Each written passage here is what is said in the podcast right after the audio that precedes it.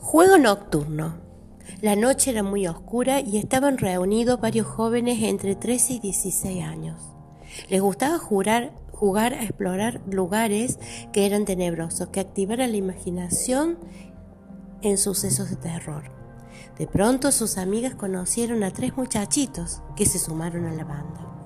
Algunos eran muy miedosos y cuando hacían la fogata se sentaban alrededor y empezaban a contar vivencias ciertas e inventadas. Luego ellos no querían volver solos a su casa.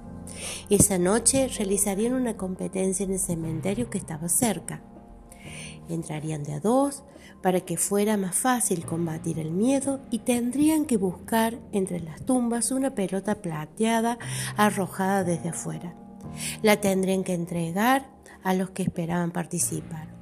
Luego la lanzarían nuevamente y así fueron pasando todos los pares de valientes que estaban concursando, hasta que la última pareja salió con cara de espanto, sin color en su cara, temblando como si tuvieran frío.